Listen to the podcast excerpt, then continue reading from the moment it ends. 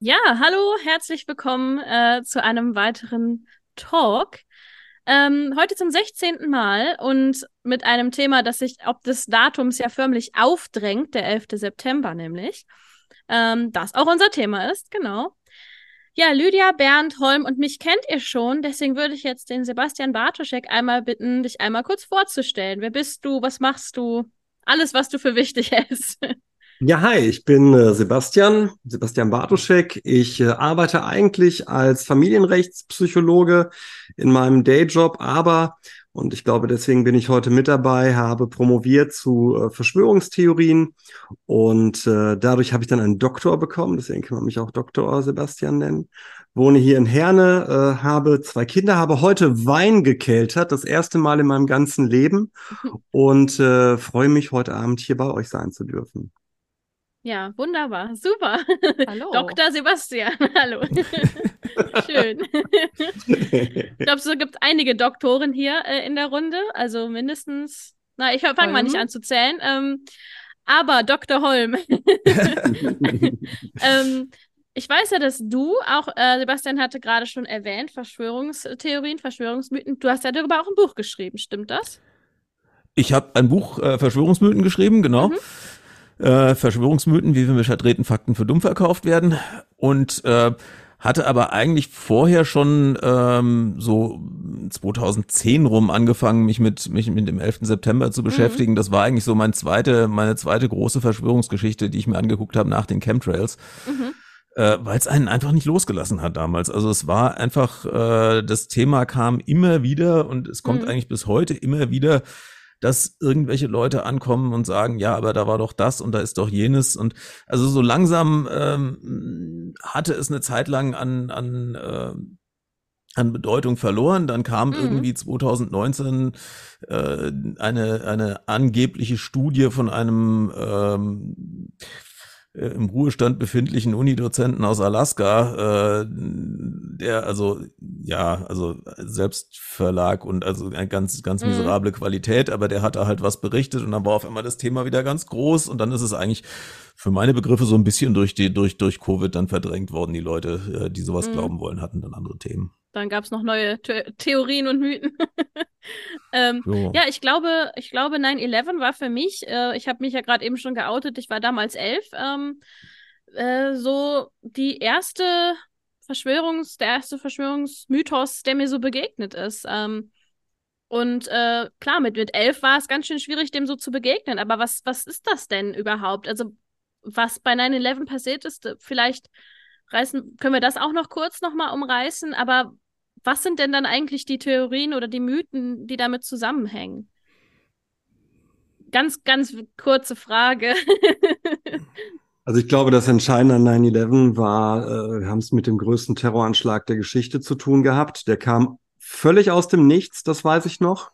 Ne, man kannte, oder ich bin Jahrgang 79, die großen Verschwörungstheorien waren die Apollo-Landung und äh, der Kennedy-Mord und dann auf einmal kam das 2001. Niemand hat es kommen sehen. Mhm. Und es war riesig. Es war ein, Angriff auf alle westlichen Werte. Alle sind dementsprechend hochgegangen und jeder einzelne Aspekt, der damit zu tun hat, ergab dann eigene Verschwörungstheorien. Die Bush-Regierung hatte eine sehr ungünstige Medienpolitik, finde ich damals gefahren, was man ihnen aber, finde ich, auch nur eingeschränkt vorwerfen kann. Niemand hat mit sowas äh, gerechnet. Naja, und dann fing es an von, das Ganze war eigentlich äh, geplant und äh, angeblich äh, steckte die Bush-Regierung selbst dahinter. Dann gab es dieses äh, Make it happen, let it happen.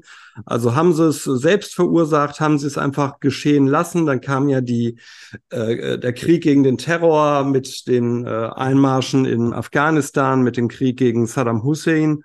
Und ja, ich glaube, es gab keinen Aspekt, äh, der, mir fällt da so viel ein, dieses äh, Jet Fuel, also äh, äh, Treib, äh, Flugzeugtreibstoff kann keine, ähm, kann, kann keine Eisenbarren äh, schmelzen, die kontrollierten Sprengungen.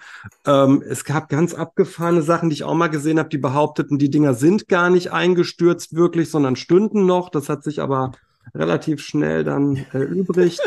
Da braucht man ja nur nach Manhattan fahren, oder? Also, ja, um zu nee, schauen, ob die noch ich stehen. Ich glaube, da also. kam ganz viel zusammen und das zog sich weiter. Es gab immer einen starken antisemitischen äh, Touch mit, mit Blick auf, ähm, so auf Rockefeller, jetzt Soros. Ähm, angeblich wären irgendwelche jüdischen Mitarbeiter nicht erschienen, was gerade in der islamischen Welt sehr beliebt war. Ähm, du kannst je, jeden Aspekt dieses Tages nehmen und irgendwer hat dazu geschwurbelt, weil es aber auch einfach so völlig unfassbar war. Ich weiß, ich war damals äh, 22 und bei vielen Sachen habe ich auch gesagt, wie kann das sein? Wie kann es sein, dass äh, dass dem der Flugsicherung äh, entgeht, dass, dass die Dinger nicht abgeschossen werden an so vielen Stellen äh, und, und, und. Wie war das mit den Pässen, die nicht verbrannt sind? Ähm, ja. Mhm. Also ich würde, ich möchte nicht widersprechen, Sebastian, sondern eigentlich nur ergänzen. Ich bin sehr sicher, dass du so gemeint hast. Du hast jetzt, äh, glaube ich, zweimal irgendwie gesagt, es kam völlig aus dem Nichts. Niemand hat damit gerechnet. Ich glaube, das ist genau der Punkt, der so exakt nicht stimmt. Es gab wahnsinnig viele Hinweise darauf. Es war völlig klar, dass so etwas passieren würde. Nur die Regierung, die Geheimdienste, der Sicherheitsapparat hatte das 0,0 ernst genommen. Es gab ein Jahr vorher diesen Anschlag äh, in Aden auf das Kriegsschiff, wo 17 äh, Matrosen getötet worden sind. Al-Qaida hatte lange vorher der USA den Krieg erklärt. Es gab zahllose Hinweise, nur du hast genau die Bush-Regierung angesprochen. Wir hatten einen Regierungswechsel hinter uns, der sehr schwierig war. Bush ist im Grunde nur durch den obersten Gerichtshof an die Macht äh, gekommen. Hatte, sein äh, Gegenkandidat hatte eigentlich mehr Stimmen. Und nur durch dieses Wahlmannsystem und durch den äh, Supreme Court ist äh, Bush überhaupt an die Macht gekommen. Das heißt, es gab enorme innenpolitische Probleme, die waren mit ganz anderen Sachen beschäftigt. Bush wollte sich radikal von der Clinton-Regierung distanzieren. Deshalb sind diese ganzen Hinweise vom Geheimdienst, die es alle gab, gar nicht weitergegeben worden. Und er hat es nicht ernst genommen, weil er keinen Bock drauf hatte, die Clinton-Politik fortzusetzen. Und ich glaube, das hat massiv auch zu diesen Verschwörungstheorien beigetragen, dass die Leute gesagt haben, das sagen mal, habt ihr, ihr, ihr wollt mir doch nicht ernsthaft erzählen, dass der größte, teuerste Sicherheitsapparat der Welt null Hinweise auf diese Attentäter hatte. Ja, das stimmt. Das äh, ist auch falsch. Es gab zahllose Hinweise. Sie sind nur nicht bearbeitet worden und keiner hat das ernst genommen. Ja gut, es gab, es gab unter anderem 1993 auch einen, äh, einen Autobombenanschlag auf das World Trade Center, äh, wo genau. auch schon Al-Qaida dahinter steckte. Also, Unten in der Tiefgarage, ja. In der Tiefgarage, genau. Also das äh, war, äh, war ja durchaus, ähm, also es, es hat sowas immer wieder mal gegeben, aber im öffentlichen Bewusstsein war das ja was, womit Öffentlich nicht, genau. Da keine, hat Sebastian keine, natürlich völlig recht, genau. Das, das hast du ja also, auch gemeint, dass das ja, ja, genau. niemand, Also das, das war, das war für mich auch, ich war, ich war in meinem ersten Job und äh, bei einer amerikanischen Firma und, und äh, es waren irgendwie gut, wir wurden dann vorzeitig nach Hause geschickt, weil man gesagt hat, okay, wir wissen nicht, was passiert, wir sitzen zwar nicht in einem Hochhaus und wir sitzen in Frankfurt, aber ähm, geht nach Hause, Leute, und ich erinnere mich an einen Amerikaner, der irgendwie sagte, ja, the world has changed today. Also mhm. bei den, nach dem zweiten Einschlag äh, schon, also lange bevor überhaupt irgendwie klar war, was da jetzt passiert ist. Also genau. äh, Genau, da, da hat Sebastian natürlich recht. Also im öffentlichen Bewusstsein kam es völlig, kam es völlig äh, äh, überraschend klar. Aber dass der, der amerikanische Sicherheitsapparat äh, da eigentlich hätte, hm, also so ziemlich alles falsch gemacht hat, was man falsch machen konnte, hm, ist, glaube ich, keine Verschwörungstheorie. Es war auch, es war ja auch eine erklärte Politik von äh, äh, von George Bush, äh, also dem, dem jungen Bush, hm. äh, dass er ähm, dass er sich eigentlich äh, außenpolitisch aus allem raushalten wollte. Also er hat ja ähnlich wie später Trump eigentlich seine Außenpolitik eingeleitet äh, oder er ist gewählt worden eigentlich mit dem mit dem Auftrag äh, Amerika aus der Außenpolitik möglichst zurückzuziehen und eigentlich gar nichts zu machen äh, weltpolitisch, ja. Schon überhaupt nicht irgendwo Soldaten hinzuschicken. Also das hat ja gut äh, geklappt. Ja, hat wunderbar, hat wunderbar geklappt, hat er ganz toll äh, genauso umgesetzt, ja. Ja. Es gibt, ich erinnere mich noch an diese Videoaufnahmen, wo ihm das verkündet wurde. Ähm, und ich meine, auch damit gäbe es eine Verschwörungstheorie, einen Verschwörungsmythos. Ähm, es, es, gibt, wie, wie Sebastian gesagt hat, eigentlich zu, zu allem. allem. Ja. Mhm. ja. Was sind denn so die, also wenn ich es richtig verstanden habe, hängen ja sehr viele Verschwörungsmythen auch mit Antisemitismus zusammen. Ähm, was sind denn so die, die bekanntesten äh, Verschwörungsmythen im Zusammenhang mit 9-11, die euch einfallen? Also du kannst es, glaube ich, nicht so, nicht so, nicht so auseinandernehmen, weil Leute, die einen, eine Verschwörungsgeschichte zum 11. September glauben, glauben im Normalfall mehrere. Es gibt mehr so, so Level, wie man da äh, sozusagen, wie, wie viel jetzt daran inszeniert sein wie soll. Wie tief man in den Abgrund geht.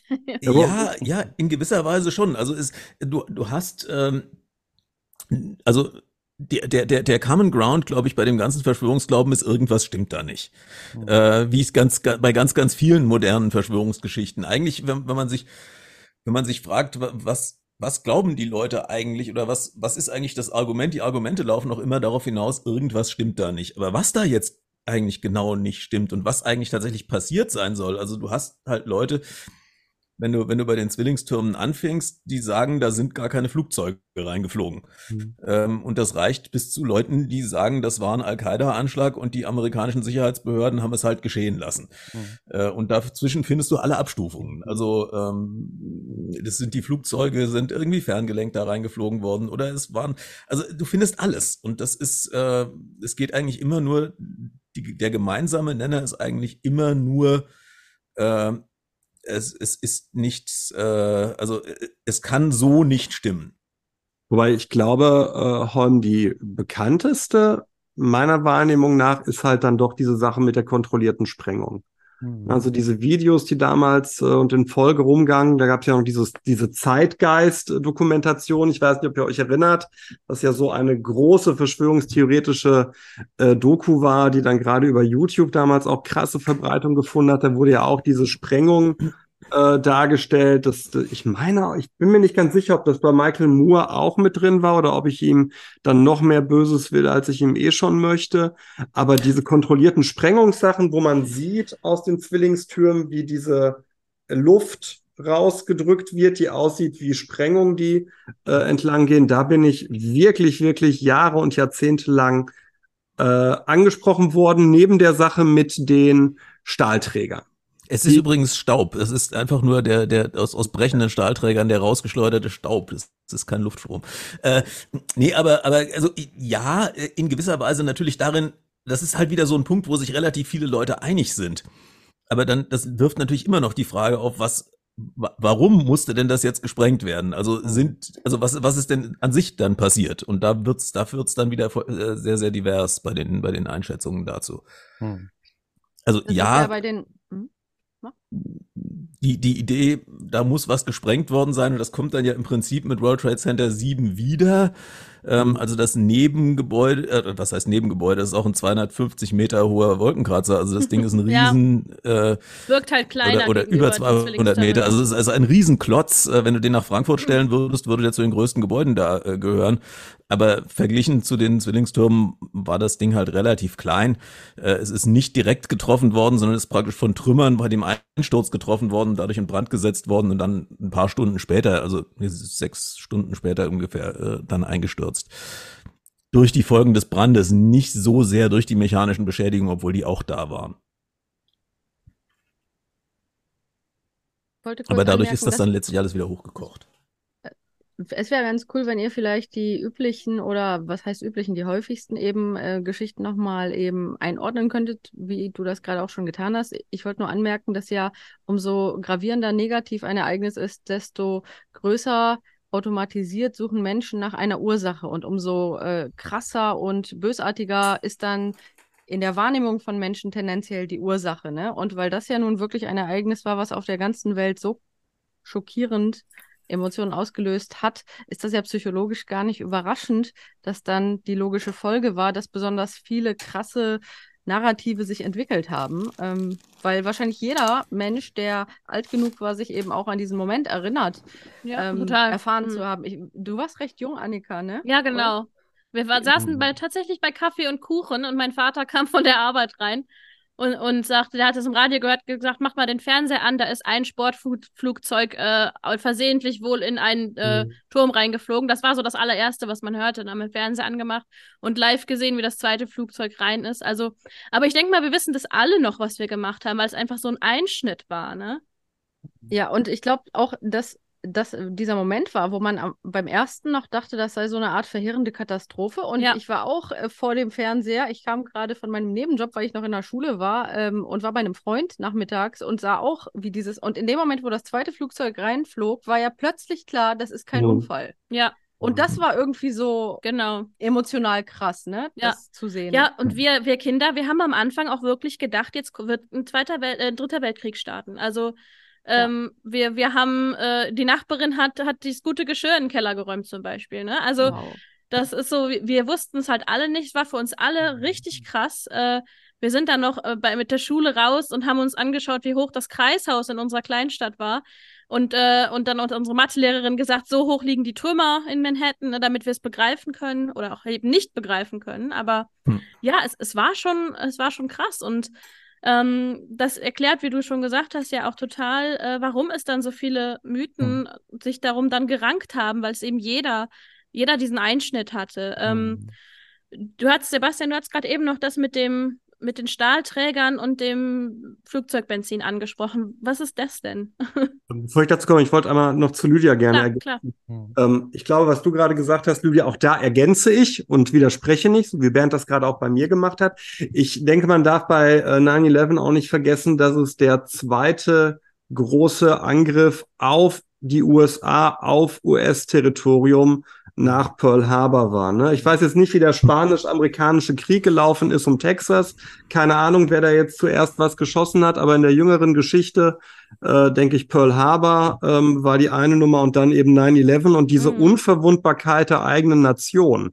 Mhm. Ähm, ich, ich bin bis heute davon überzeugt, dass vielen es einfacher fällt zu glauben, das war unsere eigene Regierung, als sich einzugestehen, mhm. wir waren so schwach, dass wir das nicht abwehren konnten. Wenn man sagt, wir waren selbst, ist es zwar immer noch nicht cool, aber es ist immer noch cooler, als wenn irgendwelche durchgeknallten Araber das waren.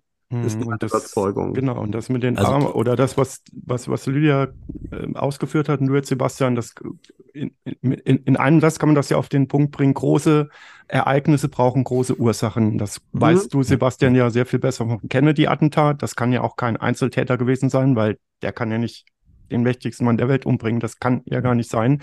Und das Synonym für, für, für das, was Lydia jetzt gesagt hat bei 9-11, sind ja die berühmten Araber mit den Teppichmessern.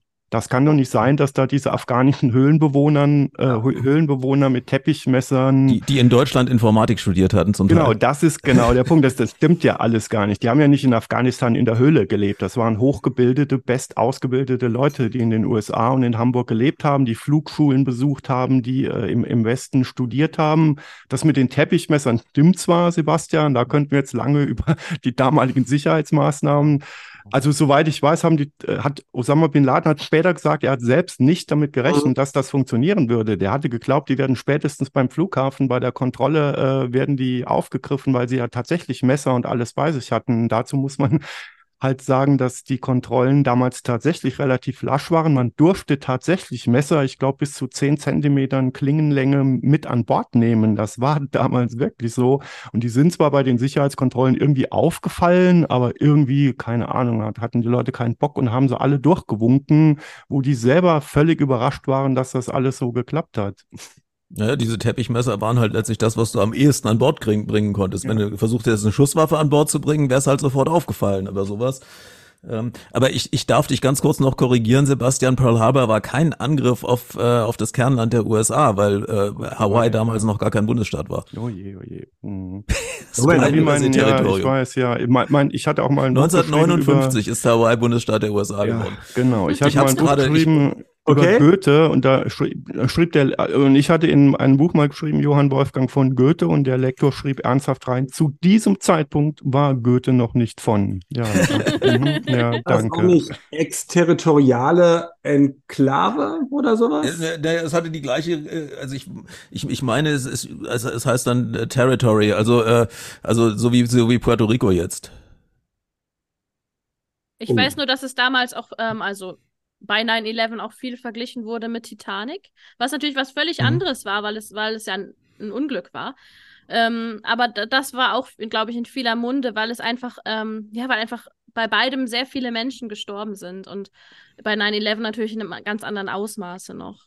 Mhm. Aber kannst um, du mich retten, Holm, und die Stahlträgersache vernünftig so. erklären? Meine Erklärung ist ja so, dass sie jeden, von jedem Ingenieur da draußen mit Kopfschütteln bedacht werden würde. Aber Gut, du, also du kannst es genauer, das weiß ich. Der Physiker. Also es, es, es, gibt, es gibt ja, es gibt ja unterschiedliche, äh, unterschiedliche Faktoren, die dazu beigetragen haben. Also ein ganz äh, wenn, wenn, wenn jemand sagt, äh, mit Benzin äh, oder mit, mit Kerosin, das brennt ja noch schlechter als Benzin, das wissen die meisten Leute ja gar nicht. Äh, das ist so zwischen Benzin und Diesel von der, vom Flammpunkt her. Ähm, mit Kerosin kann man ja auch keine Stahlträger zum Schmelzen bringen. Dann empfehle ich einfach mal zu einem Schmied zu gehen, der benutzt in der Regel Holzkohle. Ähm, und der, äh, nein, der bringt ihn das Eisen auch nicht zum Schmelzen, ähm, aber er macht es so heiß, dass man es verformen kann. Und mhm. das fängt an bei etwa 600 Grad und bei einem, bei einem ganz normalen Zimmerbrand hat man so 700 bis 800 Grad. Ähm, und ähm, bei, bei 800 Grad hat, äh, hat Stahl nur noch die Hälfte seiner Tragfähigkeit. Das heißt, bei etwa 800 Grad ist die, die, die, der, der Sicherheitsmargin, der in der Konstruktion drinsteckt, eigentlich ziemlich aufgezehrt. Ähm, also weil normalerweise sagt man so am, bei, bei, bei so Bauprojekten in der Statik, naja, also das Doppelte bis das Dreifache musst du die Konstruktion etwa tragen können, ähm, bevor sie halt wirklich einstürzt. Mhm. Jetzt hatten wir bei den, bei den Zwillingstürmen aber einen zusätzlichen Faktor, äh, es gab nämlich ja nicht nur die Feuer, bei den Zwillingstürmen gerade gab es eben nicht nur die Feuer, sondern es gab eben auch äh, die, die Flugzeugeinschläge selbst, die jeweils auf einer Fassadenseite einen beträchtlichen Teil dieser Säulen einfach schon mal durchtrennt haben in Klar. der Höhe des mhm. Einschlags. Und ähm, da waren, also beim, beim, beim Südturm, wo der Einschlag ein bisschen tiefer war, äh, dürften da so ungefähr 100.000 Tonnen Hochhaus drüber gestanden haben, die dann über dieser Einschlagstelle, wo der Turm dann angefangen hat abzuknicken. Da war der Teil oben drüber noch relativ stabil. Das ist dann zu der Seite hin, wo die Säulen abgeschnitten waren durch den Flugzeugeinschlag, ist das Ding angefangen zu kippen. Und in dem Moment, wo es nicht mehr gerade ist, hat diese ganze Struktur da oben keine Stabilität mehr. Und Na dann klar. ist das in sich kollabiert und dann hast du 100.000 Tonnen Schrott, der einfach senkrecht nach unten rauscht. Also nicht ganz 100.000 Tonnen, weil die Säulen nach oben hin dünner werden, aber es ist einfach gigantisch viel Gewicht, was, wenn es einmal in Bewegung ist, hält das nichts mehr auf. Mhm. Und äh, also man hat ja am Anfang irgendwie so ein bisschen gedacht, okay, die, die Fußböden fangen an durchzuhängen von der Hitze und dann brechen sie irgendwann runter und dann fällt ein Fußboden auf den nächsten und dann stehen irgendwann nur noch die Säulen und dann fällt es ein. Und dann hat man halt später festgestellt, nein, die Fußböden haben nicht, sind nicht abgerissen, die Fußböden haben wirklich nach innen durchgehangen und haben angefangen, die Säulen nach innen zu ziehen. Und die Säulen sind praktisch von diesen durchhängenden, noch vorhandenen, aber durchhängenden Fußböden zusätzlich destabilisiert worden. Das war eigentlich das bei den, bei den Zwillingstürmen. Und bei World Trade Center 7, äh, da waren die Brände wohl gar nicht so heiß, aber da waren einfach Stahlträger, die sich durch die Längenausdehnung äh, sich gegenseitig aus der Halterung geschoben haben. Also mhm. das kann man ziemlich gut nachvollziehen ist alles sehr, sehr detailliert äh, berechnet worden, was da wo passiert sein muss. Mhm. Ja, ich habe gerade eben im Vorgespräch schon mal äh, so eine Mini-Verschwörungstheorie äh, oder einen Verschwörungsmythos angesprochen, ähm, der auch dann in meiner, äh, in meiner äh, Schule rumging. Ähm, und zwar, dass man ähm, in einem Schreibprogramm eine gewisse Zahl an, an Buchstaben und Zahlen, das soll eine Flugnummer gewesen sein, eingeben sollte, dann auf eine andere Schriftart umstellen und dann sah man dann die Symbole, ähm, zwei Türme und ein Totenkopf und ein Flugzeug und irgendwie sowas noch. Also ich krieg's nicht mehr ganz zusammen, aber. Und Davidsterne. Und ein Davidstern, genau, genau. Ja. Und ich weiß noch, dass ich das gemacht habe, da war ich total entsetzt und mhm. habe es meinen Eltern erzählt und habe gesagt, äh, das muss irgendwie geplant worden sein oder so. Und die haben dann gesagt, nein. Und haben dann mir dann auch erklärt, guck mal, ne, das ist, das ist eine Verschwörungstheorie und, äh, und schau mal und, und äh, hältst du das für wahrscheinlich und so weiter und so fort. Und ähm, ja, das, äh, das, das ist eigentlich interessant, wie, wie sehr das ähm, auch, obwohl es ja noch keine sozialen Medien gab zu der Zeit, wie sehr das auch einfach in aller Munde war. Ähm, Gibt es noch weitere Theorien, die wir noch ansprechen sollten? Also, Holm, du hast ja gerade schon gesagt, es gibt davon Milliarden. Ähm. Ja, Milliarden jetzt nicht, aber zig, ja.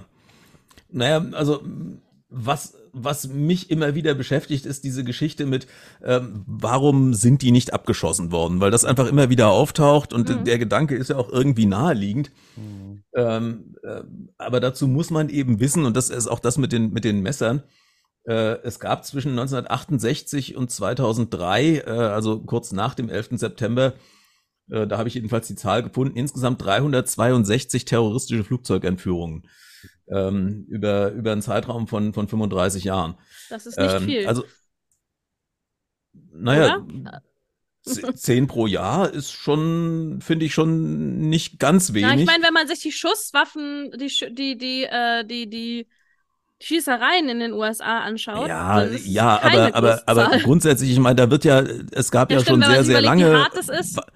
Also Klar. das erste Mal im Flugzeug gesessen habe ich ist ja so ein bisschen Äpfel mit Bieren. Ich verstehe jetzt so gar nicht, was Schusswaffen, Unfälle, Amokläufe zu tun haben mit einem Terroranschlag. Ja. So. Also es, es, es gab einfach, man, man kannte Flugzeugentführungen, die waren äh, mehr oder weniger was Gewöhnliches. Ähm, und und ähm, die dauerten auch teilweise eine Zeit lang, aber es war von in der ganzen Zeit vor 2001 bei, bei über 300 Flugzeugentführungen nie notwendig gewesen oder in irgendeiner Weise sinnvoll gewesen, so ein Flugzeug abzuschießen. Mhm. Ähm, das heißt, die Frage war einfach, es war okay, es ist halt ein Flugzeug entführt worden, äh, beziehungsweise zu dem Zeitpunkt, als man hätte eingreifen, noch hätte eingreifen können, man dachte, dass vielleicht ein Flugzeug entführt worden sein könnte. Genau. Äh, und dann vielleicht auch ein zweites. Ähm, aber so dieser, dieser Schluss, wir müssen da jetzt Flugzeug, Verkehrsflugzeuge abschießen, ist aber, das, ich meine, die Vorstellung ist ja auch so, so irre. Mhm. Nee, die, ähm, die, saßen im Grunde da und haben darauf gewartet, dass die Entführer mit ihnen Kontakt aufnehmen. Die genau, haben ständig, ja, das, das war haben, das, was man immer gemacht hat. Die haben gewusst, da ist ein Flugzeug entführt worden, die saßen da und dachten ja, wann melden die sich denn jetzt mal? Wann stellen die dann mal ihre Forderungen? Wo wollen die denn jetzt landen und so? Und dann passierte Folgendes. Dann haben die den Transponder ausgeschaltet und da war, war das Ding auf einmal weg und die hatten das nur noch auf dem Radarschirm und er ist nicht so genau, um das detailliert zu verfolgen, was da genau passiert, wie schnell die sind, wo die hinwollen. Ja, und dann war auf einmal die Aufregung groß, aber wie Holm schon sagt, alles viel zu spät. Also das mit dem, mit dem Transponder, der weg war, das war Flug äh, A77, das waren die, die ins, ins Pentagon geflogen sind. Ja. Es gab ähm, doch vier sogar, sind, oder? Bitte? Es gab doch sogar vier entführte Flugzeuge. Es waren vier Flugzeuge, oder? genau, ja. Mhm. Es war, es war ein Flugzeug, das dann ähm, nach dem, was man aus den aus den äh, aus den aus den Blackbox-Daten äh, oder aus den Voice Recorder-Daten rekonstruieren konnte, tatsächlich von Passagieren zum Abschluss gebracht worden ist, beziehungsweise die Passagiere haben dann die die Entführer angegriffen. In Shanksville, ne? Ja, ja, genau. Das war gut. Die Flugnummer von dem habe ich jetzt gerade nicht parat. United ähm, Airlines 93. Ja. Sehe ich hier gerade. Ich muss es nicht aus dem Kopf, ich muss es auch Sehr schön, ja, ja. Und es ist natürlich auch eine, es gibt ja, kennt ihr vermutlich von, von Ferdinand von Schirach, dieses Stück, der hat ja dann später so, ein, so, ein, so, ein, so eine Art Theaterstück oder ein Buch, wo es genau um die Frage geht. Und das ist politisch ja gar nicht so. Und also den Verantwortlichen, der letztendlich den Kopf hingehalten hätte und gesagt hätte, schießt das Ding ab, ein vollbesetztes Passagierflugzeug, möglicherweise am besten noch über New York, wo es noch tausende Leute am Boden tötet. Niemand hätte da das Maul aufgerissen und gesagt, schieß das Ding da oben ab. Äh, ja. Das muss man sich mal, mal vorstellen. Wer, wer, wer, hätte denn das entscheiden sollen? Das ist doch völlig In, absurd. Innerhalb, innerhalb von Minuten. In Deutschland ist diese Diskussion über acht Jahre geführt ja, worden richtig, und am Ende ja. hat das Bundesverfassungsgericht entschieden, es ist unter allen Umständen verboten, so ein Flugzeug verboten, abzuschießen, richtig. solange sich ein Unbeteiligter an Bord befindet. Ja. Das ist genau. so ein genau. bisschen das Trolley Problem, aber in mhm. echt, ne? Also, Total, ja. was ich, mhm. die, die es nicht kennen, äh, du stehst an so einer Weiche halt und da fährt halt so ein Zug irgendwie und wenn du die Weiche nicht umstellst, dann äh, rast der halt über fünf Leute und die sind tot und wenn du ja. die Weiche umstellst, dann ist halt einer tot und den meisten Menschen fällt es einfacher, fällt es ein, für die meisten Menschen ist es einfacher zu ertragen, nichts zu tun und den Tod von Menschen äh, hinzunehmen, als gefühlt selbst aktiv äh, zu werden. Und jetzt, wo ich das so höre, wird mir klar, äh, ja, das hatten wir dann ja auch tatsächlich nu nicht nur als Gedankenexperiment, leider. Hm. Ja, und, und also es, wie gesagt, solche, solche Fälle gab es, äh, also es gab Flugzeugentführungen, es gab auch immer wieder mal Fälle. 1974 hat ein, ein gestohlener Hubschrauber 20 Minuten über dem Weißen Haus gekreist und der, der ist tatsächlich nach 20 Minuten äh, dann dann abgeschossen worden, aber mit Gewehren von dem vom Sicherheits von den Sicherheitsleuten des Weißen Hauses. 1987 hm. Matthias Rust ist mit seiner Cessna auf dem Roten Platz gelandet. Ja. 94 ist ein Sportflugzeug in den Garten des Weißen Hauses abgestürzt. Und es gab tatsächlich zwei Fälle von von von äh, abgeschossenen Verkehrsflugzeugen, das war die, also großen Verkehrsflugzeugen, mhm. die von Militär abgeschossen worden sind, das war 1983 Korean Airlines 007. Mhm. Die sind von der sowjetischen, die haben sich in sowjetischen Luftraum verflogen und sind dann von der sowjetischen Luftwaffe abgeschossen worden, was einen riesen, eine riesen diplomatische Krise gab. Mhm. Das ähm, ist vielleicht aber auch ein gutes Stichwort, weil ähm, äh, genau, weil weil du, was du am Anfang gesagt hast, Tolm, die die, was hast du gesagt, die Formulierung, die mächtigste Luftabwehr der Welt irgendwie. Ja, aber auf was war denn diese mächtigste Luftabwehr getrimmt? Den Kalten Krieg. Die haben gedacht, dass ja. sie irgendwann mal von Russland oder von China angegriffen werden, aber noch nicht von Passagierflugzeugen im eigenen Land. Niemand hatte das auf dem Schirm oder hatte da irgendwelche Direktiven dafür, äh, wie man mit so einer Situation umgeht. Ich wollte den zweiten Fall gerade noch erwähnen, 1988, das war dann ein Versehen, aber auch durch, äh, durch, durch äh, in dem Fall durch amerikanische Streitkräfte, Iran Airflug 655 äh, von Bandar Abbas nach Mekka. Oh. Äh, die sind von einem amerikanischen Kriegsschiff abgeschossen worden, das das äh, Verkehrsflugzeug mit einem äh, iranischen Jagdbomber verwechselt hatte. Also das, äh, das waren tatsächlich zwei Fälle, waren beides Riesenskandale und Riesenaufregungen und äh, ähm, was, was man also absichtlich, gut, der, der Abschluss der Korean Airlines 007 war mit ziemlicher Sicherheit absichtlich, aber ähm, das, äh, das hätte man auf gar keinen Fall irgendwie bewusst gemacht. Und äh, also man hat tatsächlich, es sind dann Jagdflugzeuge eingesetzt worden, die hatten allerdings alle relativ langen Anflug, bis sie überhaupt zu diesen zu diesen Maschinen hingekommen wären. Äh, Im Luftraum um New York und Washington ist nicht nur ein Flugzeug unterwegs, das heißt, die hatten dann auch, äh, hätten dann auch riesige Schwierigkeiten gehabt, das richtige Flug, die richtigen Flugzeuge zu, zu identifizieren erstmal. Ähm, ja, klar. Aber man hat die halt dahin geschickt äh, mit dem, also Auftrag normalerweise, und das passiert tatsächlich immer wieder, wenn irgendwie ähm, Flug, Flugzeuge beispielsweise äh, die Kommunikation zu einem Flugzeug abbricht, dann schickt man eine Alarmrotte hoch, also zwei Abfangjäger, die begleiten dieses Flugzeug dann. Man versucht über Handzeichen äh, Kontakt zum Piloten aufzunehmen und äh, zu klären, äh, was ist da jetzt an Bord los, warum antwortet der nicht. Hm. Ähm, und dann fliegt der, äh, fliegen diese Jagdflugzeuge halt mit, bis, äh, ja, bis die, dieses Flugzeug gelandet ist oder den Luftraum verlassen hat oder ähm, bis die halt abgelöst werden müssen, weil die halt ein Verkehrsflugzeug halt mehr Reichweite hat als ein Jäger. Aber das ist so die, die typische Variante. Also es ist nichts Ungewöhnliches, dass, dass Jagdflugzeuge irgendwo eingesetzt werden, um ein Flugzeug, das in Schwierigkeiten ist oder möglicherweise entführt ist. Entführte Flugzeuge wurden auch immer mal von Militärflugzeugen begleitet, einfach um zu beobachten, wo fliegen die jetzt hin, was machen die. Hm. Solche Sachen. Das ist normal und das ist da auch passiert. Die hatten es aber nicht so extrem eilig, weil man halt dachte, ja gut, die werden halt jetzt, wir müssen da jetzt irgendwann mal die halt ein Stück weit begleiten, ja. Was ich nicht verstehe, ihr habt das gerade be beide gesagt, Bernd und ähm, Holm, ihr sagtet gerade beide, die Transponder waren aus und dann sieht man die aber noch auf dem Radar. Wo sieht man die denn, wenn die Transponder an sind, wenn die nicht auf dem Radar zu sehen sind? Naja, wenn du die auf, du hast den Kontakt auf dem Radar und wenn der Transponder an ist, kriegst du praktisch automatisch angezeigt, dieser Kontakt, also dieser Radarkontakt sendet per Funksignal, äh, ich bin Flug United Airlines 175, Boeing 767. Wenn du Flight Radar, die, die App Flight Radar zum Beispiel benutzt, ähm, da kannst du das ja sehen. Also das sind genau diese, diese Sachen, die der Transponder halt so anzeigt. Ähm, wenn der, also ein modernes, integriertes äh, äh, Leitsystem natürlich, wenn ein Kontakt jetzt den Transponder ausmacht, trackt den Kontakt natürlich weiter ähm, und, und äh, ordnet dem weiter diese Identifizierung zu, auch wenn der Transponder aus ist. Aber äh, bei den Systemen, die man damals hatte, war, ist der halt von einem, äh, also in dem Moment, wo der von einem Tower zum nächsten äh, oder von einem Radargerät zum nächsten weitergeflogen mhm. ist, musste man den Kontakt halt neu identifizieren oder man musste bei dem, bei dem ersten anrufen und sagen, das war der, der da gerade zu uns rübergeflogen ist ohne Transponder. Und ähm, da ist dieser, dieser United Airlines 77, der war ja von Washington gestartet, war auf dem Weg Richtung Westküste und ist dann nach 700, 800 Kilometer umgekehrt und nach Washington zurückgeflogen. Und die haben halt den Transponder ausgeschaltet, haben die Flughöhe gewechselt ähm, und sind dann ziemlich tieffliegend ohne Transpondersignal zurückgekommen. Und allein aufgrund der Flughöhe ist man gar nicht auf die Idee gekommen, dass das irgendwie äh, eine, eine, eine Boeing 757 sein könnte. Und dadurch war die Identifizierung für dieses Flugzeug einfach erstmal weg. Hm.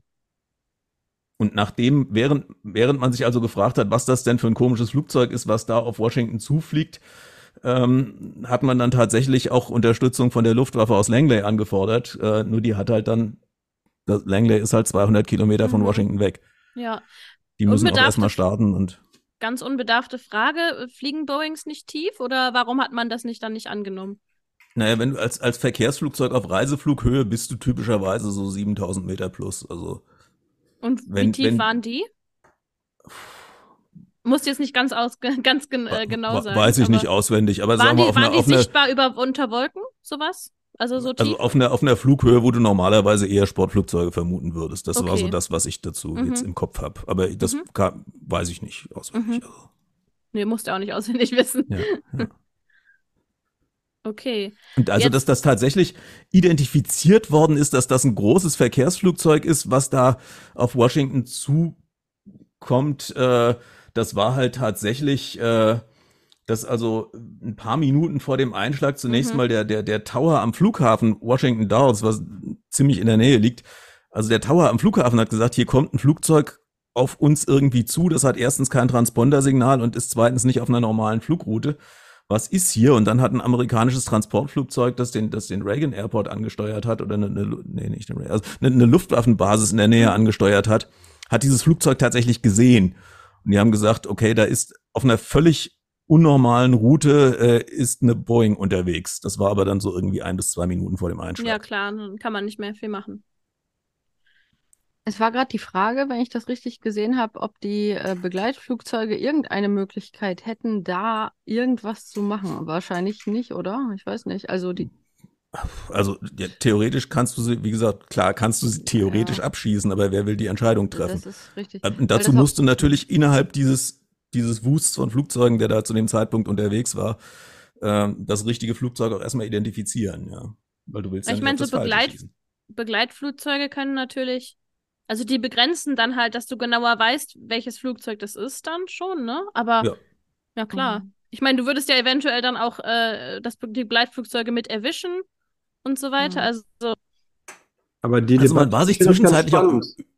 Ich finde das ganz spannend, weil all diese Debatten führen wir ex post, ne? Das darf man ja. nicht vergessen. Ja, ja na klar. Mit dem Wissen von heute kommst du in das moralische Dilemma des Abschießens, weil du weißt, ja. was passieren würde.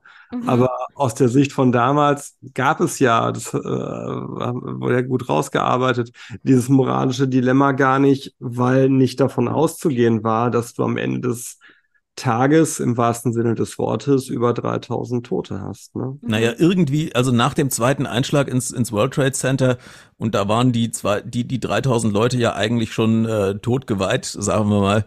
Danach hätte man, hätte man gewusst, dass sehr wahrscheinlich, sehr wahrscheinlich es was Terroristisches ist. Vorher wusstest du das tatsächlich nicht, weil da gab es einfach nur einen Einschlag in ein Gebäude und sehr, sehr viel Verwirrung.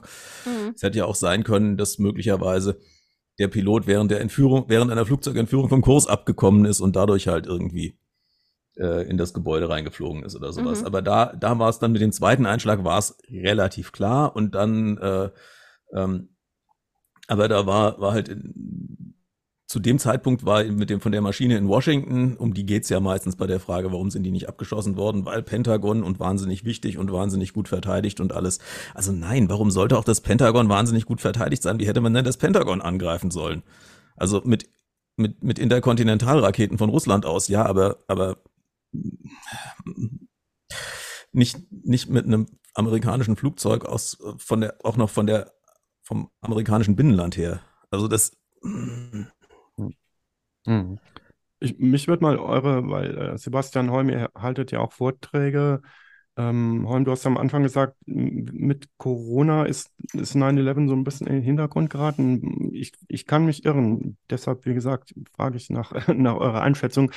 Hm, ich habe jetzt heute so ein bisschen rumgeguckt. Also heute jetzt explizit am 22. Jahrestag hat sich zum Beispiel äh, der Herr Heinz, der Querdenker-Anwalt, dazu geäußert. Der postet noch mal die ganzen uralten Sachen und auch so ein paar anderen Memes habe ich noch mal gefunden.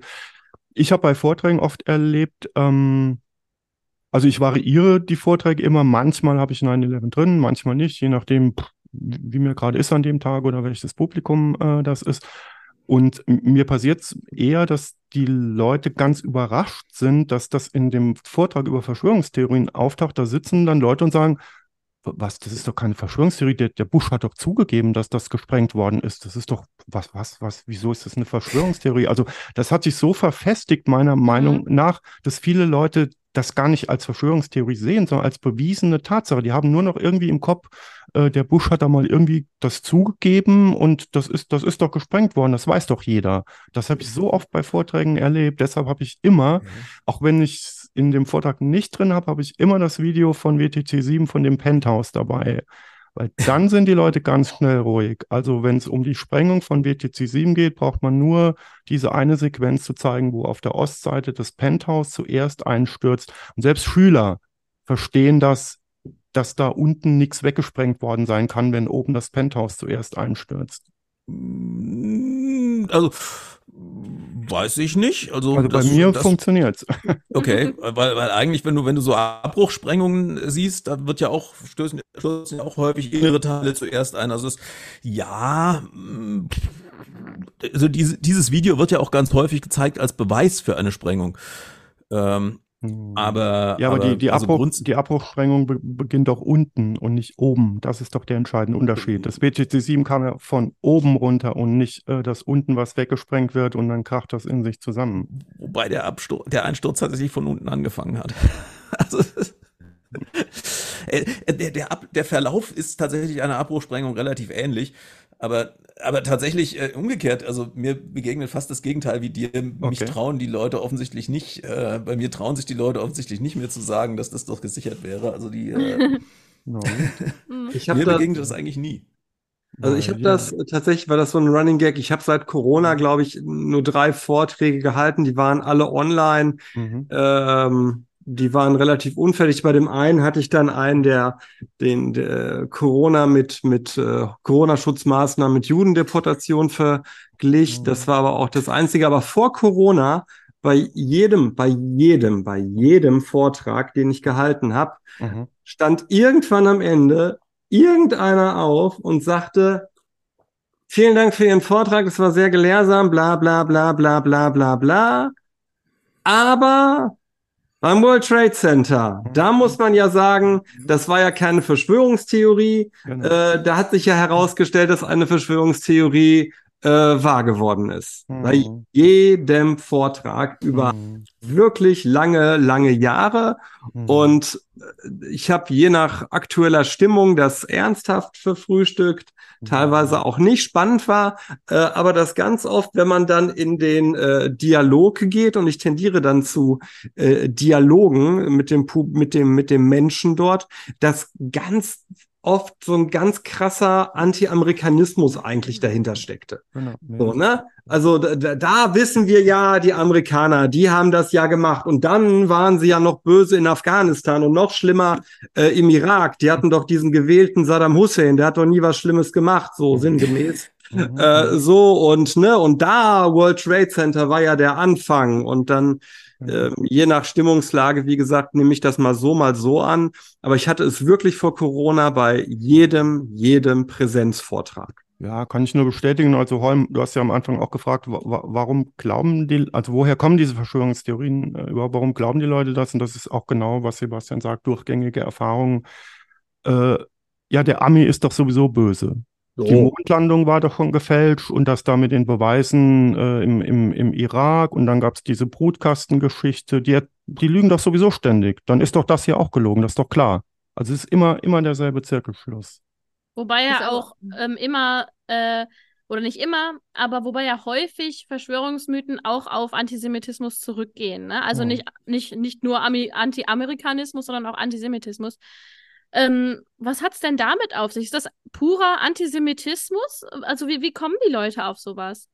Suchen die ein, Korn irgendwo und sagen, ja, hier äh, sind die Juden alles schuld? Oder also wie, wie kommt das? Also es gab ja zwei große antisemitische Linien bei World Trade Center äh, Verschwörungstheorien, würde ich sagen. Zum einen die Nummer mit den 4000 jüdischen Mitarbeitern, die angeblich nicht erschienen sind. Also die Geschichte, äh, die in der arabischen Welt vor allem verbreitet wurde, war, ja, wir wissen ja, dass das die Juden waren, die ja eh überall für das Böse in der Welt verantwortlich sind. Denn am Tag der Anschläge im World Trade Center, wer ist da nicht zur Arbeit gekommen? Die 4000 jüdischen äh, Angestellten, weil die keine Ahnung, per Judenmemo äh, alle vorgewarnt wurden. So, das ist die eine Linie der äh, antisemitischen Sachen. Wo man sich eigentlich nur mal die, die Namen der, der Opfer ansehen äh, muss und dann sieht man relativ schnell, dass das einfach vollkommener Bullshit ist. Ich habe es mir gerade parallel äh, aufgerufen. Also es sind 400 Juden bei den Anschlägen getötet worden. Ähm, es gab eine Meldung wohl der Jerusalem Post, die gesagt hatte, dass ein Tag nach dem Anschlägen 4000 Israelis vermisst würden.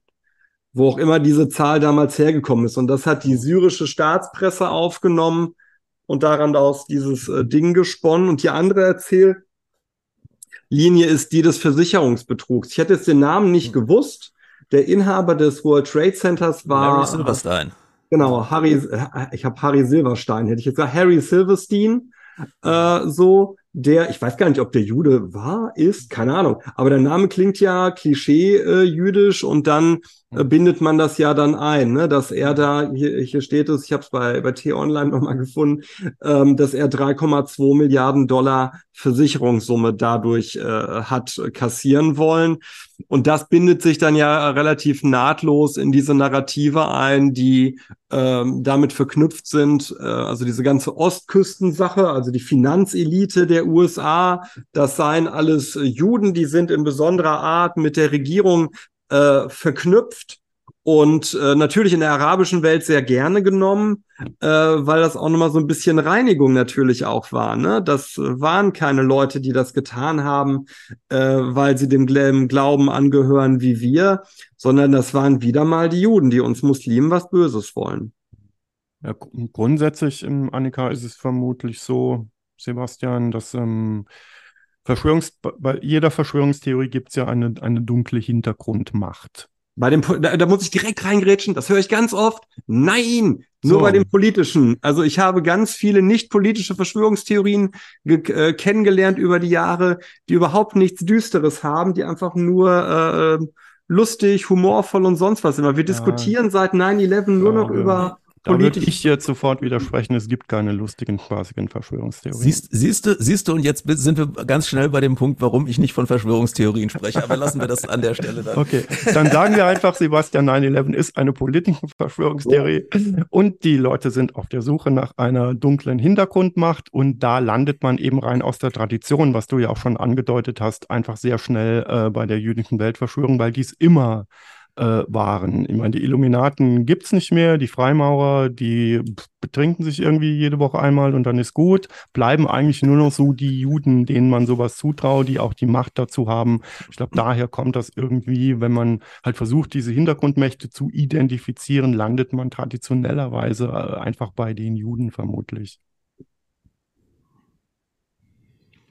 Ich wollte noch erwähnen, dass äh, JFK, die ganze Geschichte um ihn herum, ja auch bei vielen Leuten, wenn man sie befragt, äh, tendenziell auslöst, ja, da war doch irgendwie, mhm. war da doch das FBI dahinter. Also ja. ich habe jetzt gerade keine aktuelle Statistik dazu, aber das ist ja auch irgendwann sehr festgesetzt und umso häufiger etwas wiederholt wird, desto mehr haben die Leute das ja auch im Gedächtnis abrufbar und prüfen das halt nicht, sondern sagen, oh, das habe ich jetzt fünfmal ja. gehört, das wird schon stimmen. Ja. Und das ist so ein bisschen das Prinzip. Und äh, auch da ist ja eben die Sache mit, da ist ein Typ, der es halt geschafft hat, ja, den Präsidenten zu erschießen. Das ist dann auch wieder das Verhältnis vom Impact-Faktor, wie krass das für die Menschen war, zu dieser eine Dude hat das halt gemacht. Mhm.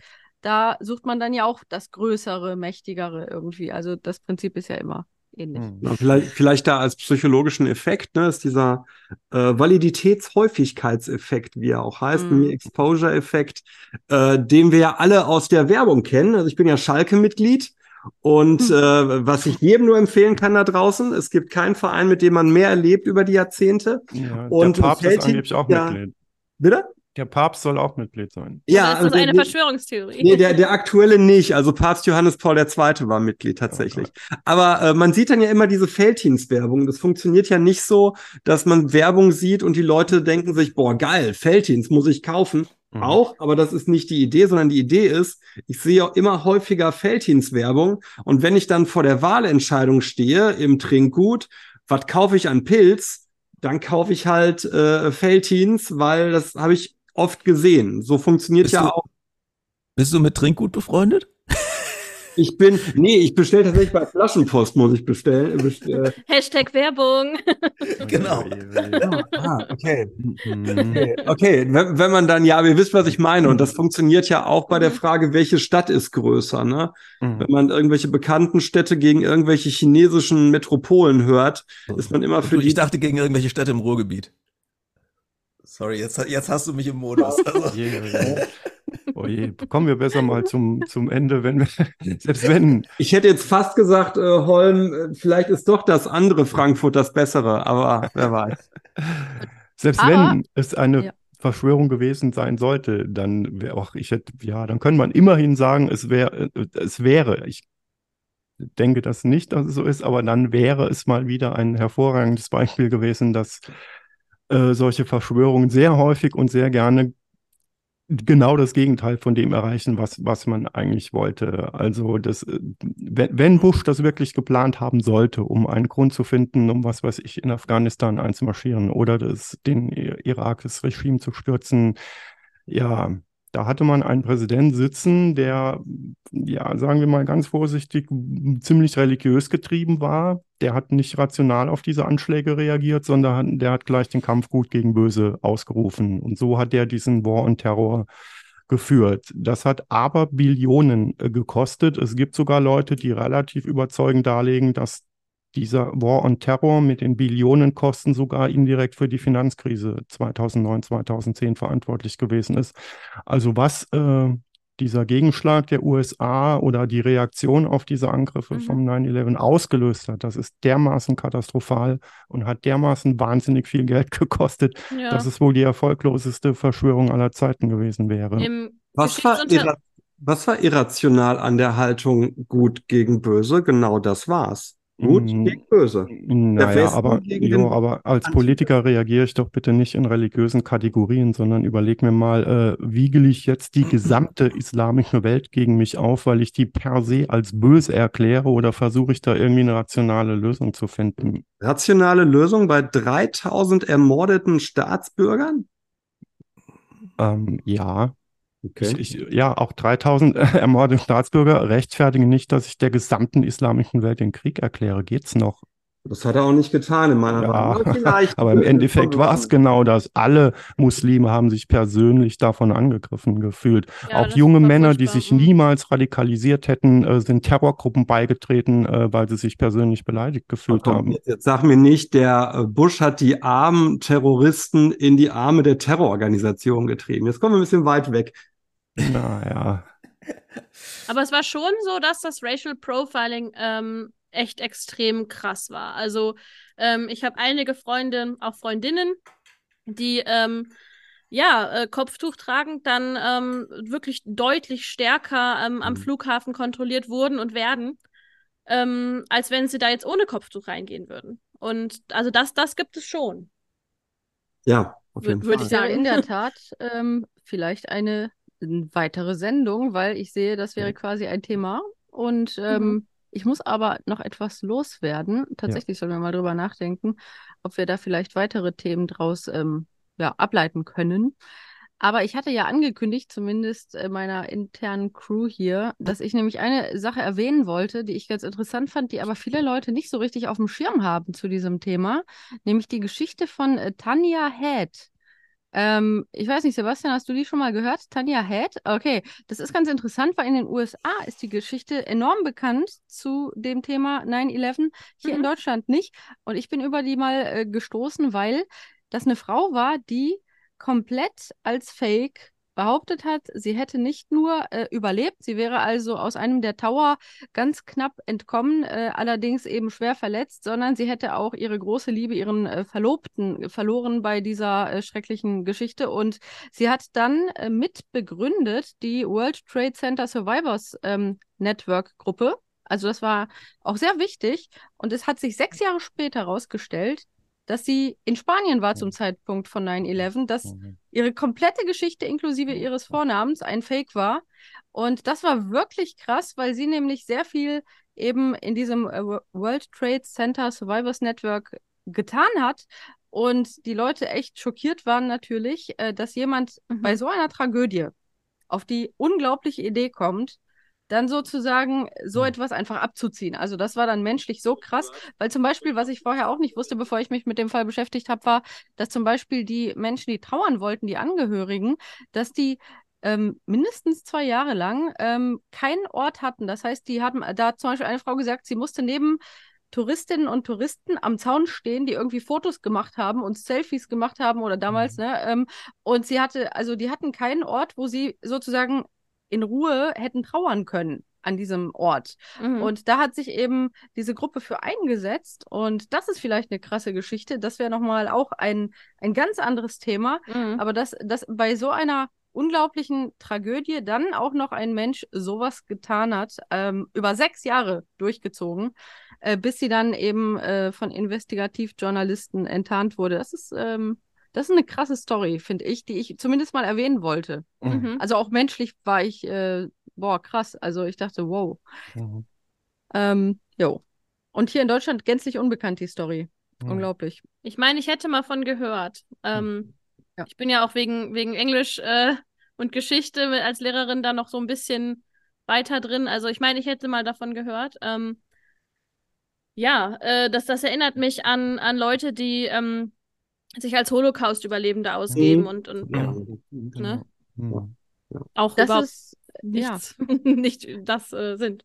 Und das ja. ist halt aber interessant, dass das in dem Fall so tragischerweise weit ging, dass diese Frau wirklich auch als Spokesperson für die, ne, also wirklich mhm. auch äh, öffentlich sozusagen für diese Gruppe aufgetreten ist und das über so lange Zeit. Und man muss sich mal vorstellen, was das natürlich für die Angehörigen bedeutet, als die erfahren haben, dass das alles eine äh, erfundene Geschichte war von ihr. Wow. Hm. Naja. Ja, Tragödien äh, bringen halt viele seltsame Dinge zutage, würde ich mal sagen. Hm. Deswegen wollte ich das ja. der Vollständigkeit halber ergänzen. Ja. Mhm. Wir hatten im Vorfeld über, über äh, Discord äh, nochmal die, die Frage zugespielt bekommen, wie hat sich eigentlich im, im Zeitverlauf der, der Glaube an, an diesen Verschwörungsgeschichte entwickelt? Und hm. da habe ich dann mal so ein also es gibt nicht viel Zeitverlaufsstudien dazu, jedenfalls keine, die ich kenne. Ich habe Daten aus dem aus einer Umfrage in den USA im Jahr 2019 gefunden und da fällt mir dazu auf, wenn man sich so anguckt, äh, wie viele Leute glauben, da ist entweder ein bisschen oder oder stark, dann sind es 25 Prozent der Amerikaner, mhm. äh, die also diesem diesem dieser Geschichte 9/11 was an Inside Job zustimmen.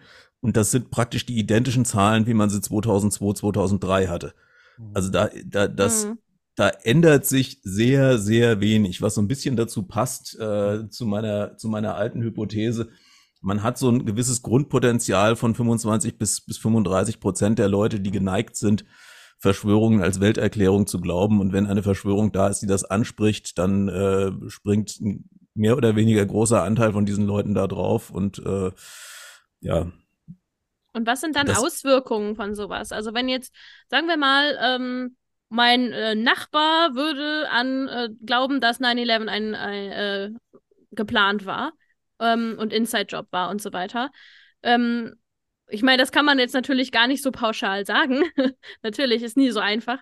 Aber ähm, was könnte ich mir dann jetzt vorstellen? Also ähm, schlägt er mir jetzt morgen in die Fresse, wenn ich rausgehe? Oder ähm, also was hat das für Auswirkungen, dass 25 bis 35 Prozent das glauben? Also ich sag mal, die Auswirkungen, wenn du jetzt in Deutschland guckst, wenn es in Deutschland jemand äh, glaubt, ist es, glaube ich, die Auswirkung ist bestärkt einen ohnehin vorhandenen oder oder äh, latent vorhandenen Anti-Amerikanismus. Das auf alle Fälle. Also es ist mhm. so ein, es ist so ein der, der böse mhm. Ami äh, ist eigentlich immer dabei. Ähm, wenn es einhergeht mit anderen Verschwörungsmythen, die äh, sozusagen die Regierung oder die westlichen Regierungen in der Verantwortung für alles mögliche Böse sehen, dann ist es natürlich auch was, was generell das Demokratievertrauen untergräbt. Mhm. Und äh, ich meine, man muss das letztlich sagen, auch wenn es manchen nicht passen, die USA sind ein demokratisches Land, die Demokratie da ist ein bisschen anders organisiert als bei uns, aber ähm, sehr, sehr viel von dem, was wir an politischen Strukturen haben, äh, stammt eigentlich äh, von den Amerikanern. Und ähm, ja, also wer, wer sowas in den USA für möglich hält, erklärt es damit in gewisser Weise natürlich auch bei uns für möglich. Und das ist äh, einer, tut natürlich einer Demokratie nicht gut, wenn solche Sachen kursieren. Wie gesagt, mhm. auf der anderen Seite glaube ich, dass relativ viele Menschen das sowas auch nicht glauben und nie glauben würden. Oder anderes vielleicht mal so als, als abenteuerliche Geschichte mal mitnehmen äh, und für eine Zeit lang mit sich rumtransportieren, vielleicht sogar weitererzählen, ähm, aber davon nicht ihr Weltbild prägen lassen. Mhm. Zwei Aspekte von mir dazu. Ich glaube, da kommt tatsächlich auch nochmal ganz entscheidend rein, glaubt jemand das in Deutschland oder in den Staaten? Ich habe immer die These vertreten, die ich ja eingangs schon mal gesagt habe, in den USA kannst du amerikanischer Patriot sein und glauben, dass 9-11 ein Inside-Job war. Du wirst aber in Deutschland meines Erachtens niemanden finden, der US-Patriotismus vertritt und äh, die Verschwörungstheorie vertritt. Das sind völlig äh, entkoppelte mhm. äh, Milieus. Und das Zweite ist, ich glaube, dass je äh, Entschuldigung, Sebastian, da, das habe ich nicht gerade nicht verstanden. Also guck mal, genau, also ich, ich, ich sehe, dass sowas. Ich glaube, dass ich nicht der Einzige bin, der es nicht verstanden Alles hat. Alles gut, ja, dann habe ich es scheiße erklärt. Also, in den USA kannst du die Leute haben, die sagen, USA ist geil, wir waren unverletzbar und die einzigen, die uns was reinhauen konnten, waren wir selbst. So, mhm. Verschwörungsgläubige, die aber die USA geil finden. In Deutschland unter denjenigen, die mhm. sagen, das war eine Verschwörung dahinter, wirst du meines Erachtens kaum jemanden finden, der sagt, die USA sind geil. So meine ich. Weißt du? Mhm. Überzeugt dich ja, nicht? Okay, nee, nee, doch verstehe ich, ja, ja. Okay, okay. ja nee, also in den USA, ich würde sogar, also wir sehen ja jetzt, dass sehr viel von diesem grundsätzlich verschwörungsgläubigen Potenzial sich jetzt im, im, in dieser Magerbewegung wiederfindet, ja. Mhm. Ja, ja, also, klar, auf jeden, also das, auf jeden Fall. Ja. Das ist ja in Amerika sehr stark, eher mit einem starken Nationalismus verknüpft. Mhm, Make America Great Again, ja.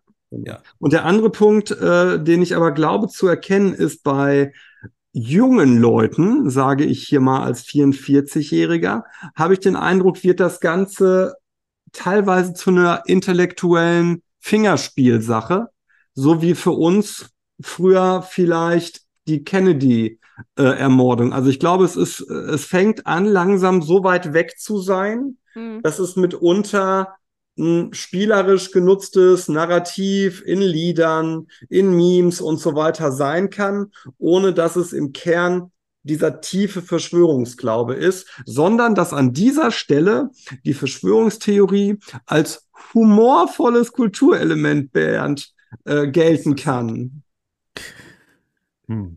Ja, aber dass es ganz weit weg ist, kann ich bestätigen. Also äh, als Lehrerin, ne, dass äh, okay die meisten, die, die sagen dann einfach, ähm, also es gibt viele, die sagen, ja, warum lernen wir das denn überhaupt? Das ist doch in Amerika vor tausend Jahren passiert. Ja, ja, gut. Für also, Schüler ist es natürlich ähnlich weit weg wie für Sebastian und mich die oder, oder Bernd und mich die Kuba-Krise, mhm. ja. Ja, es ist unglaublich weit weg für die Schüler. Also.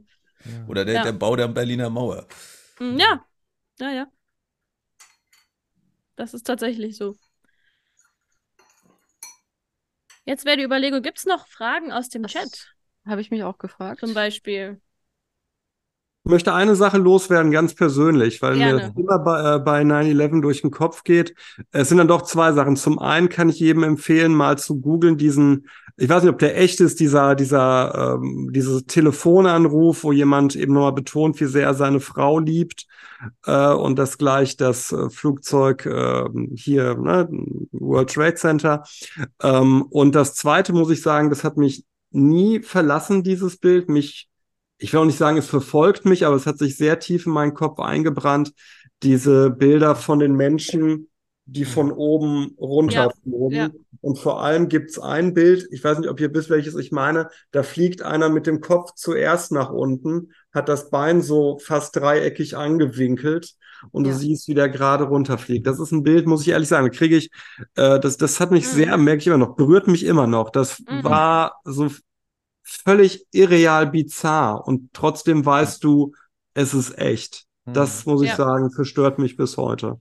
Also eine, eine Frage aus dem, aus dem Chat, die äh, mir noch aufgefallen ist, war von Fahrbiologie Elch.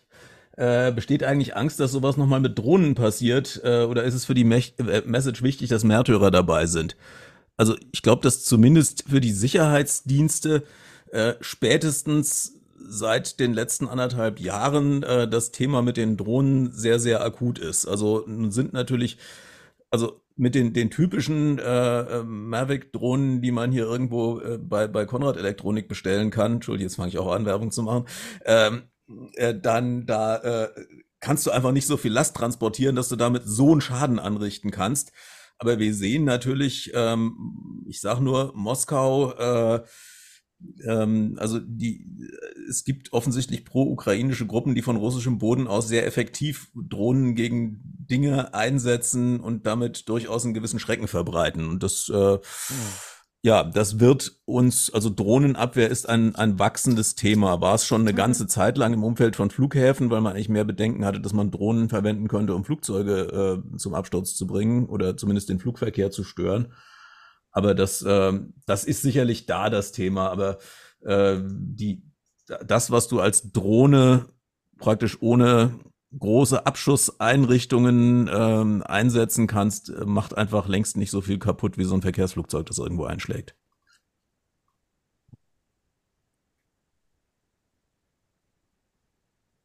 Ja, wo wir gerade noch beeindruckend waren, Sebastian, äh, ich erinnere mich da auch immer noch an äh, ein Lied von Enya, Only Time, mhm. was zu der Zeit dann auch irgendwie dann mit mhm. Original-Nachrichtenansagen und so verbunden wurde und dann auch, äh, ja, ich weiß gar nicht, ob es auf USB-Sticks weitergereicht wurde. Das hat es auf jeden Fall sich sehr schnell verbreitet. Per E-Mail, weiß ich gar nicht. Mhm. Ähm, da, also, das ist so eine Sache, die ich damit noch total verknüpfe. Ich kann Only Time nicht hören, ohne an World Trade Center zu denken. Okay. Ist nicht so, als ob ich jetzt viel Enya höre, aber. Ja. Ja. Das war auf Kazaa, ne? Auf Kazaa hat man damals illegal runtergeladen, meine ich, ne? Ja, da war ich zu jung für. Video, auf jeden Fall ich ich habe nicht illegal, illegal runtergeladen. Keine Ahnung. War auf jeden Fall eine Single-CD, falls sich jemand an diese altmodischen Formate erinnert. Und Gott. das wurde mhm. tatsächlich verbunden damit. Und das mhm. ist halt ein Lied, das irgendwie vielleicht zu der emotionalen Stimmung und irgendwie zur Verarbeitung einigen Menschen geholfen hat. Wahrscheinlich. Tatsächlich, ja, jetzt wo du es sagst, mhm. habe ich voll vergessen, die Verknüpfung. Aber in der Tat ist mir da, ja, krass. Und das mhm. Foto, das du gesagt hast, Sebastian, wollte ich noch sagen, The Falling Man, das ist tatsächlich, das hat einen eigenen Wikipedia-Eintrag. Also ah, ihr könnt The Falling Man bei Wikipedia eingeben und da ist halt ein äh, Fotograf namens Richard Drew und mit großer Wahrscheinlichkeit, das mhm. habe ich auch schon mal mitbekommen, wurde wahrscheinlich die Person sogar relativ sicher identifiziert. Ganz fürchterlich, tragisch natürlich. Also ja, ist eine das war so ein Symbol für die absolute menschliche Tragödie, glaube ich, ne, wo mhm. ja, ja, wo man eigentlich nicht anders als emotional reagieren kann, wenn man das sieht, klar. Oh. Eine Frage noch von der Doc, die ich gerne mal weiterspielen würde, weil mir dazu so richtig keine Antwort einfällt. Äh, kann man, gibt's Interventionen, durch die man nachträglich die Zahl der Verschwörungsgläubigen wieder reduzieren kann? Ähm, ich glaube, wenn wir, wenn wir das so richtig gut wüssten, äh, ich sage immer ganz wichtig ist, dass man es nicht unwidersprochen stehen lässt, weil sonst äh, vermehrt sich's eher noch. Aber bitte ähm, denken an Schulenlehren. Ja, ja, das, aber das ist ja sozusagen, das ist Dann ja wird halt die der, neue Generation weniger ja, genau, Prozente das ist ja eher, davon, so. eher das, das, das, das ja. Pre-Bunking. Ähm, mhm was, wo ich ja auch immer sage, das ist wahnsinnig wichtig. Ansonsten kann man natürlich äh, alle Diskussionstechniken, die wir in Fakt und oder oder alle alle Methoden und Rangehensweisen, genau. weil es sind ja keine Diskussionstechniken, die wir in Fakt und Vorurteil aufgewärmt haben im Einzelgespräch äh, anwenden äh, oder versuchen sich daran zu orientieren, aber dass man sozusagen gesamtgesellschaftlich gegen gegen Verschwörungsglauben irgendwie vorgeht, äh, also was was nachgewiesenermaßen schon mal gewirkt hat. Hm.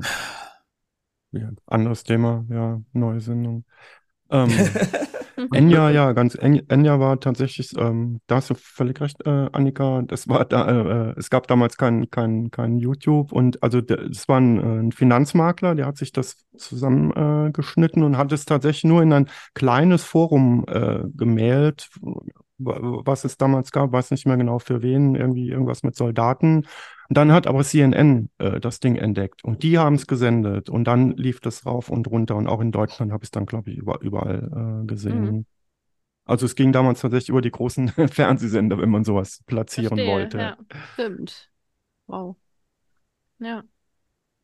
Ja, ich glaube generell, wenn man jetzt, zu der, um zu der Frage nochmal zurückzukommen, ich meine mich zu erinnern, aber Lydia oder Sebastian oder alle anderen dürfen mich korrigieren, ähm, dass es halt auch häufig so ist, wenn man dann versucht, Leute ähm, davon abzubringen und zu sagen, hey, das, das stimmt aber nicht und guck dir die Faktenlage bitte an, mhm. dass sie sich dann erst, erst recht wirklich darauf einschießen und sagen, ja, das du kannst mir jetzt hier viel erzählen. Mhm. Da sind wir beim Bestätigungsfehler, ne? Und umso genau. wichtiger für die eigene Person oder für die eigene Weltsicht eine Annahme ist, umso stärker und vehementer wird sie verteidigt. Und ja, das ist dann schwierig. Dann muss mhm. man sich fragen, warum diese Annahme für diese Person so wichtig ist, dass sie daran festhält, basically. Beziehungsweise sind ja. bei diesem jetzt, wie heißt das denn, dieser Wagenburg-Effekt auf Englisch? Also wer Backfire, na, doch Backfire-Effekt, ne? mhm. ne? Dass das mhm. Feuer umso stärker wird, je mehr man mhm. schießt. Ja. Das habe ich jahrelang in Vorträgen vertreten, bis mein äh, geschätzter Gewupp-Vorsitzender äh, Holm Hümmler mich darauf hinwies, dass auch dieser Scheißeffekt nicht wirklich replizierbar ist im Rahmen der Replikationskrise der Psychologie er erscheint mir wahrscheinlich, äh, er hat mal funktioniert experimentell und wir warten, bis die Replikationskrise überwunden ich, ist und dann ich, gilt er wieder. Ich glaube, er funktioniert unter bestimmten Bedingungen, aber äh, ja, es ist halt, als, um es als allgemeinen Effekt zu erklären, ist es, glaube ich, äh, ja. Aber da, gut. Ich finde in dem Kontext übrigens spannend, Annika. Diskutiere ich jetzt äh, als Nicht-Psychologe mit Psychologen. Das, äh, dass es, ähm, dass du ja sogar den Umstand hast, bei, bei Sektenführern gab es das. Es gab einen Typ, der hat so eine Sekte äh, gegründet äh, in Indien, wo man halt so Sekten gründet halt, ne? Und äh, hat das als Fake gemacht und am Ende diesen Fake aufgelöst oh. und gesagt, hier, das war nur ich ein erzähle, Fake. Ja. Ich erzähle davon, ja. Äh. Und das, das Krasse ist, dass obwohl er als Messias jetzt gesagt hat, ich habe euch alle gefaked, genug von denen hängen geblieben sind und gesagt haben, aber er ist trotzdem der Messias. Also wow. so Wobei nicht ganz so, aber so ähnlich, aber nicht ganz, weil ich habe mich damit näher beschäftigt. Das ist in meinem äh, Vortrag zur Hochstapelei Kumare. Könnt ihr die Doku sehen? Äh, empfehle ich sehr, habe ich auch schon mal irgendwann erwähnt. Ich glaube bei der Sektenfolge. Mhm. Bei Kumare, ähm, der Typ lebte in den USA und hat in den USA gefaked, er sei ein aus Indien stammender Guru, weil er sich überlegt hat, dass das super ankommt und weil seine Familie eben aus Indien stammte und er dementsprechend auch irgendwie wusste, wie er aufzutreten hatte. Und als er das aufgelöst hat am Ende der Doku, hast du die Doku mal gesehen?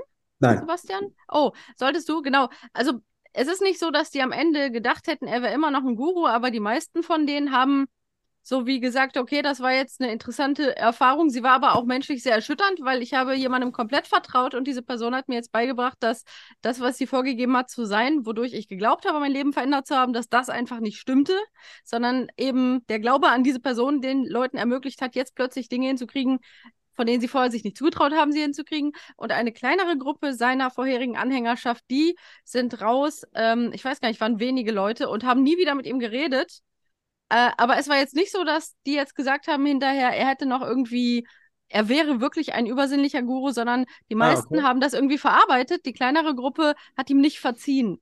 Diesen menschlichen Verrat sozusagen, ja. Und die anderen haben aber gesagt, okay, er hat das aber nicht getan, um uns zu verraten, sondern eigentlich war das Ganze dafür bestimmt, um den Leuten zu sagen, sie sollen nicht auf irgendwelche Guru-mäßigen Anführerfiguren reinfallen, sondern sie sollen verstehen, dass der Glaube an sie in ihnen liegt. Also diese Selbstwirksamkeitsüberzeugung, die die Leute kompensiert haben mit dem Glauben, wenn der mir sagt, ich schaffe das, dann schaffe ich das.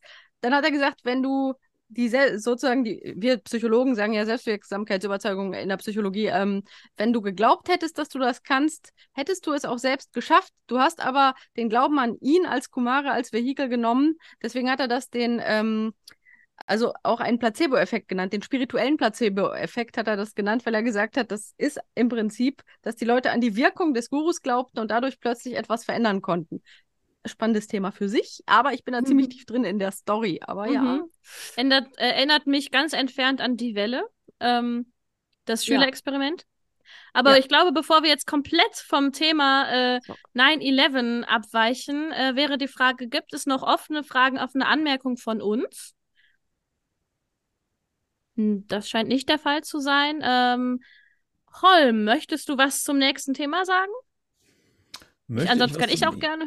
Äh, das nächste Thema wird sein ähm, Epigenetik am 25.09., also in genau zwei Wochen.